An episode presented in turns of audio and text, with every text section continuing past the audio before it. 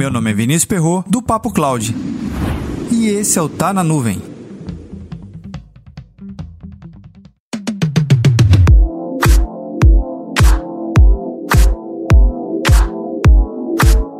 Participando de algumas lives, lembrei de alguns casos onde era comum o gestor de TI utilizar a computação em nuvem de forma totalmente desvirtuada.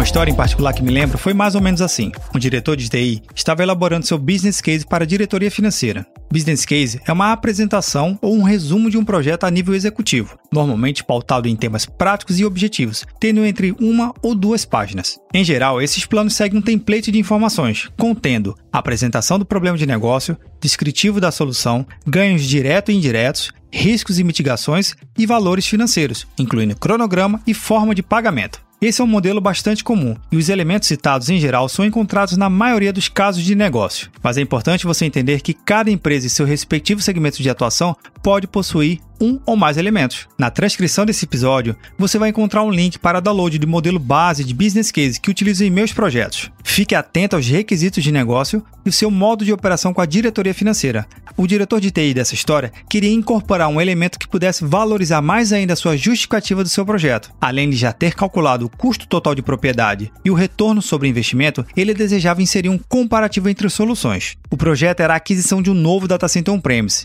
e a solução que ele desejava comparar era cloud computing. Aqui vamos fazer um parêntese. Já é bem cansativo, para não dizer complicado, a comparação entre elementos iguais, mudando o fabricante ou modelo do equipamento, seja ele um storage, switch, servidor e tantos outros itens que compõem um data center. Esse de para tem uma lógica a ser seguida e não pode ser simplesmente dividir o equipamento em duas colunas e ligar os elementos da coluna A com a coluna B. E comparar entre on-premise e cloud computing também deve ser levado em consideração outros aspectos.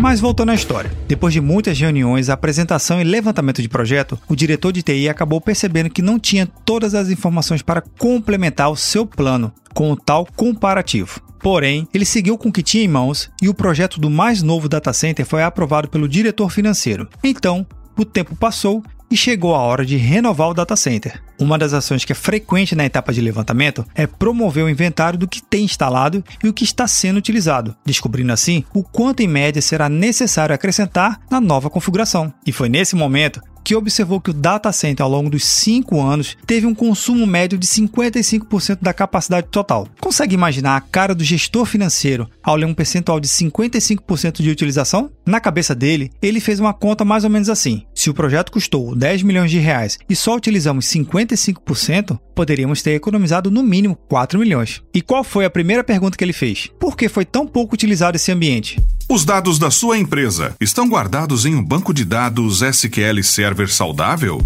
Que não corre risco de falhas, perdas ou baixo desempenho? A Indata, empresa especializada em banco de dados SQL Server, tem uma oferta exclusiva para você, ouvinte do Papo Cloud.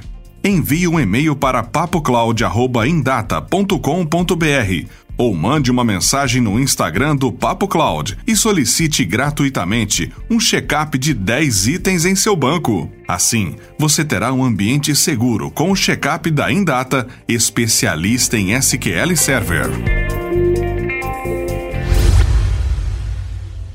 Para mais conteúdos como esse, acesse papo.cloud. Não utilize de qualquer forma os métodos comparativos para justificar seu projeto, seja ele local ou em nuvem. Cloud computing pode ser mais econômico do que on-premise, mas isso vai depender diretamente de quem está calculando e quais são seus interesses.